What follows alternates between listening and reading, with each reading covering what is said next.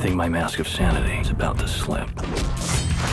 If you stay, something bad will happen. Sabrina, why don't you dance a little? Christy, get down on your knees. I like to dissect girls. Did you know I'm utterly insane? Very nice. I don't want to get bruised. Et bienvenue dans un nouvel épisode hors série de Ce n'est que du cinéma. Aujourd'hui, on continue notre série spéciale Wall Street euh, avec un film euh, dont on va débattre si c'est vraiment le film le plus Wall Street de la sélection, American Psycho de 2000, l'année 2000. J'ai la chance d'être euh, entouré à nouveau de l'excellent Miguel et de Nora. Comment ça va les copains? Ça va bien et toi? En forme? Est-ce qu'on a aimé regarder American Psycho à nouveau? Oui, alors moi j'ai aimé le re-regarder. Après, euh, c'est un film assez glaçant, mais, mais tellement génial et tellement bien écrit. Donc, euh, Oui, c'est un hommage à la hache et à la tronçonneuse. Miguel, comment ça va? Très bien, merci. Ça va? On est content de parler d'American Psycho? Ah, mais super content parce que En moi, c'est mon, c'est- au départ, c'est un livre. hein, il faut. C'est ça que j'allais dire, te connaissant, t'as dû lire le livre, Ouais, mais j'ai d'abord euh, lu sûr. le livre. euh, qui est quand même une brique de 400 pages. Ouais, au milieu. Je crois que j'ai lu ça plus de deux, deux ou trois ans avant que le film sorte. Euh, parce que c'est un livre qui est sorti en, en 91. du grand Bret Easton Du Ellis, grand du Bret. Easton Ellis, tout à fait. Donc, euh, Bret Easton Ellis, euh, peut-être un petit mot, c'est un, un- un écrivain qui doit euh, approcher la fin de la cinquantaine maintenant, qui est de Los Angeles à la base, mais qui a grandi dans une famille assez euh, affluente, comme on dit, euh, voilà, et, euh, assez, assez riche donc, et euh, qui euh, a, eu, euh, a publié en fait son, son premier roman qui s'appelait euh, Moins que zéro. Euh, au milieu des années 80, ils ont fait un film d'ailleurs, et c'est dans, il y, y a une anecdote euh, assez intéressante, c'est que c'est dans ce film-là que que Brad Pitt euh, a eu son a gagné son- pas son premier rôle mais il a été extra dans ce film là on peut voir euh, Brad Pitt comme extra dans ce film euh, En quelle année t'as dit le en film? 85 c'est Ah, avec euh, alors le film le, le livre sort je pense au début des années 80 et le film doit être de 85 ou 87 et la, le, celui qui a le rôle principal c'est Robert Downey Jr c'est un de ses premiers films et euh, voilà donc lui écrivain voilà qui, est- qui a très vite connu la gloire euh, qui a ensuite sorti deux autres bouquins avant euh, American Psycho et qui a déménagé sur la côte est où il avait fait ses, études et puis ensuite il vivait à Manhattan. Et donc il a restitué un peu dans ce bouquin tout le, Manhattan et, on va parler de Wall Street aussi le, le Wall Street qu'il a connu. Donc euh, voilà c'est une vision et je pense et peut-être avant même de parler du film c'est important de, de souligner que c'est c'est une satire ce film. C'est pas du tout un film d'horreur ou un film d'épouvante comme on le vend, comme, comme on le vend pardon, mais c'est une vraie satire en fait sur euh, l'Amérique des années 80 et sur le, le capitalisme exacerbé des, des années 80. Euh, voilà, c'est un bouquin euh, qui a eu du mal à sortir. parce que le, faut- si vous imaginez que le film est, est violent ou glaçant, le bouquin est 20 fois pire. Ah oui. Et euh, c'est un des rares bouquins où une page, tu, tu te marres, une autre page, t'es excité, et la page d'après, t'as même pas envie de tourner parce que ce que tu lis, c'est simplement atroce. Quoi. Mhm.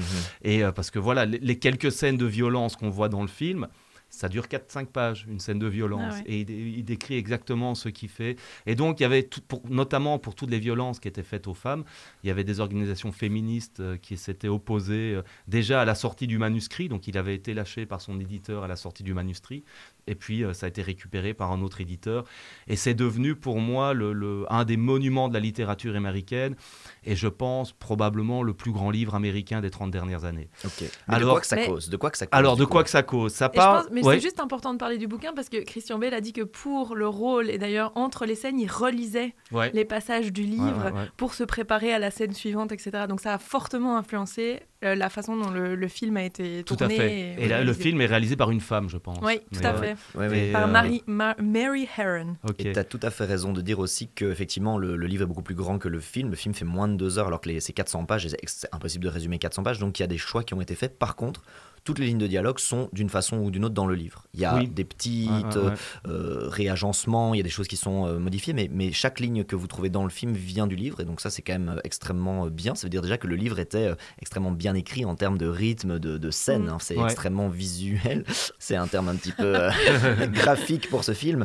Mais du coup, de quoi que ça cause Alors, de quoi ça euh, parle Parce qu'il ça- y a ça- peut-être des gens qui ont vécu sous Voilà. un caillou qui ne savent pas euh, American Psycho. Psycho, euh, pour la génération de Nora et moi, franchement, c'était pile dans notre C'est un truc. classique. hein, Ah je ouais, l'avais vu à l'époque, je l'ai revu et revu. Je crois que c'est la cinquième fois que je le vois, c'est terrible. Ouais, c'est toujours aussi horrible. Mais de quoi que ça cause Alors, ça parle de Patrick Bateman, donc c'est un, un- un jeune homme de, de 27 ans qui travaille euh, à Wall Street chez Pierce Pierce. Euh, voilà, c'est une boîte, je crois, dont son père est l'un des, des fondateurs ou des propriétaires. Ouais. C'est dit une fois dans le film et dans le Ouais, bouquin, on passe très vite là-dessus aussi.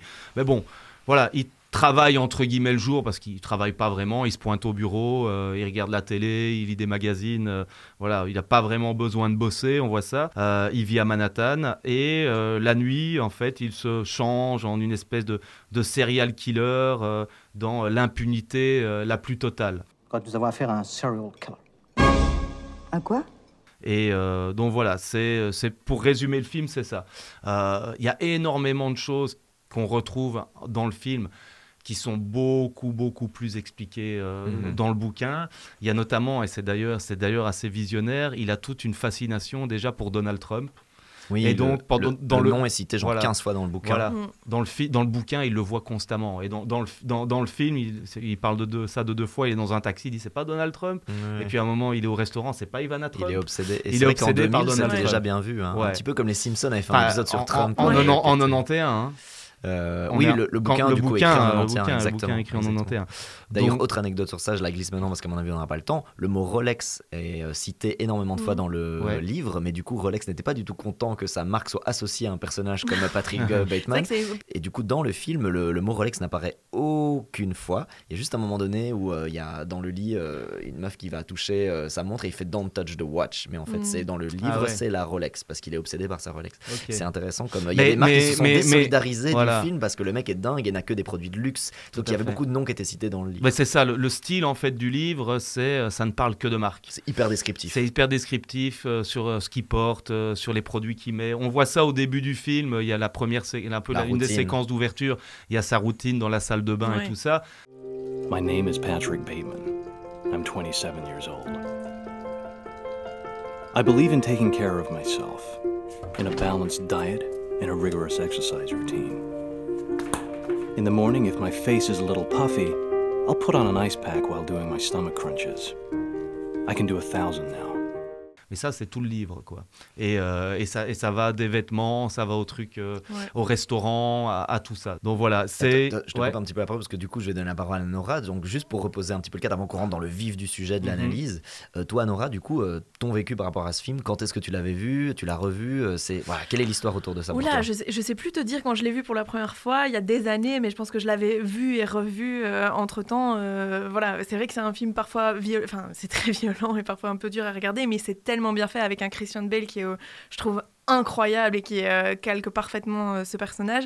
Euh, c'est vraiment un, thriller, quoi. C'est un, classique du thriller. On est dans la, vraiment dans la, le paroxysme de la folie du, trader, donc c'est hyper bien fait. Et puis il y a ce, gars qui extériorise en fait toute la violence du système dans lequel il est et toute la frustration qu'il ressent jusqu'à commettre l'i- l'irréparable. Mais c'est très très bien animé, c'est très très bien écrit. Dé- déjà rien que l'intro du film, le générique nous dit tout. En fait, et c'est ça, je trouve le générique hyper bien fait.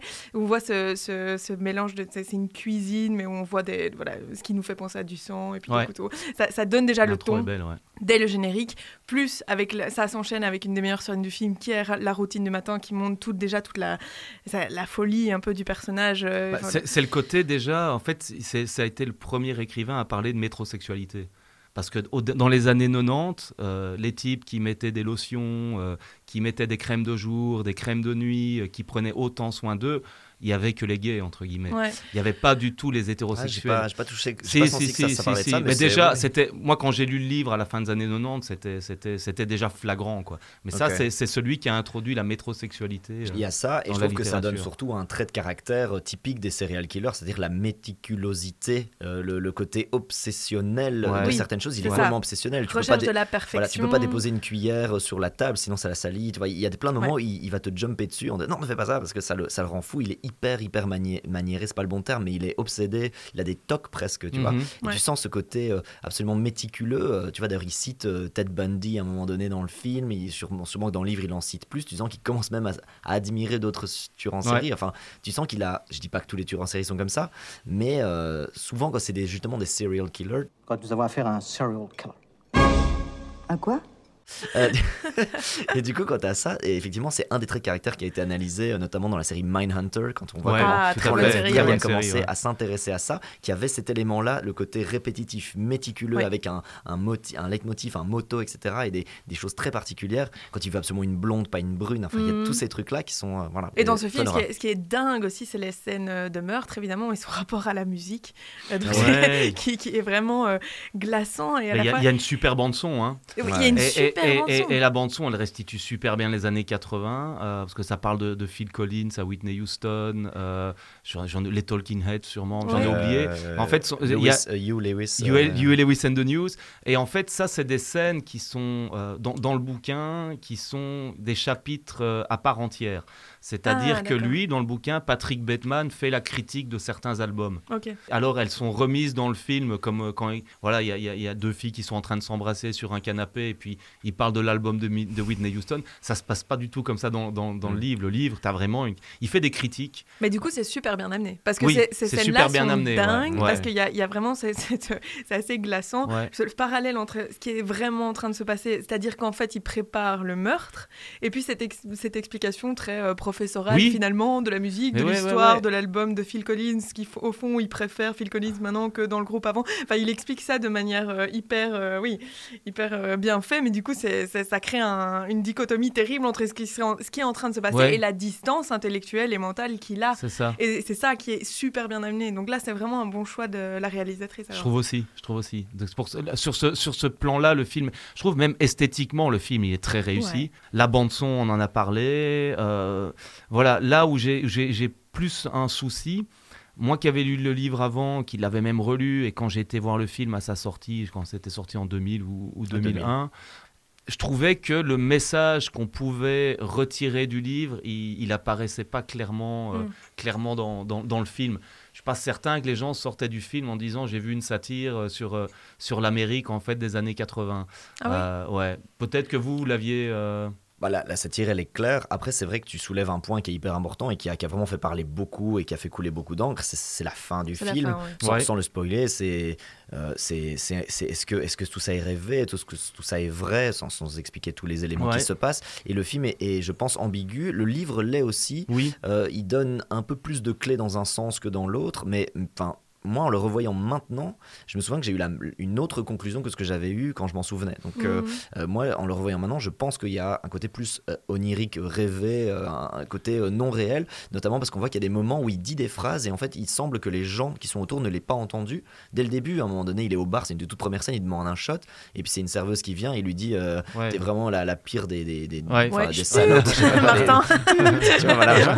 et en fait, il, vraiment, il l'insulte avec Ouais. une haine absolument euh, spontanément horrible. Peut-être qu'elle fait, l'entend pas à l'en- cause de la musique aussi. Ouais, mais on voit qu'il y a un effet miroir. Enfin voilà, je- Mais y après, a la réalisatrice, j'ai écouté des interviews, Ouais. a, a en fait dit qu'elle regrettait euh, la façon dont elle avait amené la fin, parce qu'elle dit que justement, cette interprétation-là, onirique, c'est pas celle qu'elle voulait donner. Ouais, donc c'est que, que ça quand même passé quoi. Ouais, que en effet, il y a une que peut-être il a il a imaginé certaines choses ou en tout cas que ça ne se passe pas exactement comme on le voit, euh, mais parce que tout n'est peut-être pas autant euh, maîtrisé, clean, etc. Mais que voilà, il n'y a pas de, de remise en cause du constat du constat que c'est un tueur et qu'il a et qu'il a tué ces personnes. Donc donc Et- là, et- la réalisatrice a dit Ouais. qu'elle était vraiment. Qu'est-ce que t'en penses toi, Miguel Moi je, moi, je pense, ma, ma- lecture en fait, du, ah, tant, tant du livre que, que de ce qu'on peut percevoir un peu dans le film, surtout à la fin, la dernière scène où il regarde la télé, il y a, il y a Ronald Reagan qui fait un, un discours et qu'il y en a un qui dit euh, Tu vois, ce type, il a l'air tout à fait normal, on dirait un, un bon vieux petit papy, mais à l'intérieur, c'est un, c'est un psychopathe. quoi. Mhm. Et, et- et c'est un peu ça, euh, American Psycho et Patrick Bateman aussi. C'est des gens qui, en apparence,